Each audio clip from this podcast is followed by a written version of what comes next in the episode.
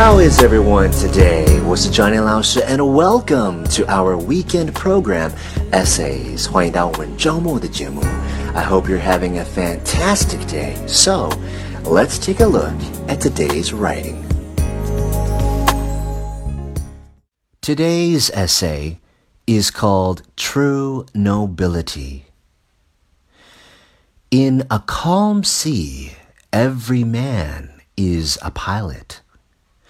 But all sunshine without shade, all pleasure without pain, is not life at all. Take the lot of the happiest, it is a tangled yarn. Bereavements and blessings, one following another, make us sad and blessed by turns.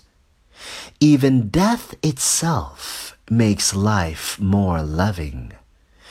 Men come closest to their true selves in the sober moments of life, under the shadows of sorrow and loss.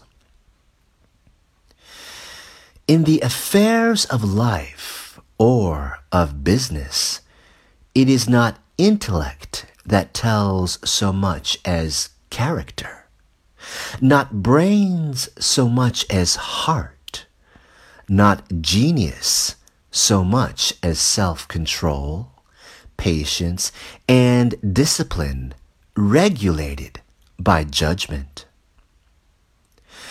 I have always believed that the man who has begun to live more seriously within begins to live more simply without. In an age of extravagance and waste, I wish I could show to the world how few the real wants of humanity are. To regret one's errors to the point of not repeating them is true repentance. There is nothing noble in being superior to some other man. The true nobility is in being superior to your previous self. And that's it for today's essay. Thank you so much for joining me. Remember, 如果你想要多看 Johnny 老师的作品， 或者是看更多学习英文的 information，你可以加入我们的公众号 i v y e n g l i s h 编字符 z y。我是 Johnny 老师，and I'll see you next time.